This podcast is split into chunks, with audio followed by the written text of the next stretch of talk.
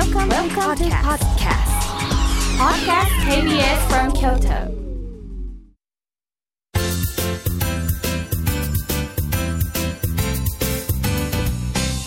あつこの部屋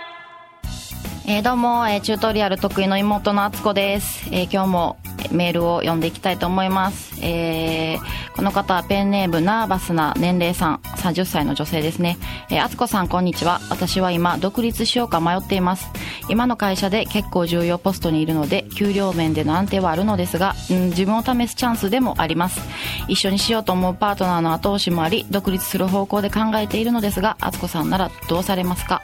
もう絶対します。あのあのねマイナスのことを考えればあのひっきりなしにそれは出てくるんで怖いとは思うんですが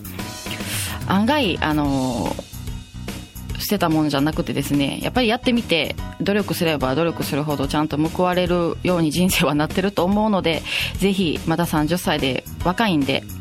あのどんどんいろんなこと挑戦していってで最悪あの失敗しても全然やり直す年齢なんでまあ失敗しても誰かが助けてくれるんで大丈夫です。あのもしそれで落ち込んでしまってあのえらいことになったら私のとこにまた相談しに来てください。えっと次はですねちょっとどんどん言って申し訳ないんですが、えーペンネームはずきさん、えーこんばんは。私は京都に住む28歳のゆうこと申します。多分あっちゃんと同い年のような気がします。私はまだ未婚です。結婚するのにもノリというか勢いでする年でもなくなってきました。あつこさんはどんな方と結婚したいですがやっぱりお兄さんに認めてもらう方がいいですか？っていうメールなんですけどもうこれは、まあ、年も一緒なこともありもうめちゃめちゃ分かりますね。あのやっぱり変に知恵ついてもうて結婚するにもあのなんやろな昔のテンションがないというかあのさっきの独立の方にマイナス面を考えるなと言うといて申し訳ないんですけど結婚するにあたってマイナス面ばっかり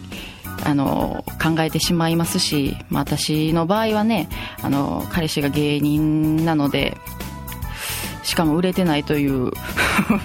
ことなんでちょっと結構ナーバスになるのはめっちゃわかるんですがでももう焦らなくていいんちゃいますかね。でどんな方と結婚したいですか？っていう質問も私はやっぱ価値観が合う人とかあのしょうもないことですけど笑いのツボが合う人とか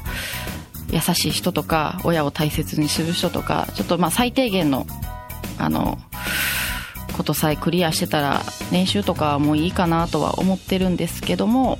えーそうですね。ちょっと皆さんに一回あの結婚するにあたっての最低条件を聞きたいですね。なんかで実際まあ結婚している方も、まあ、結婚する前はこう思ってたけど結婚したらこうやったよとか結婚する前にあっちゃんこういうとこ気ぃつけといた方がいいよっていうことがあったらもうぜひありがたいアドバイスなどで欲しいです、えー、メール待ってます、えー、メールアドレスはリアルアットマーク KBS.NE.JP です。あつこの部屋。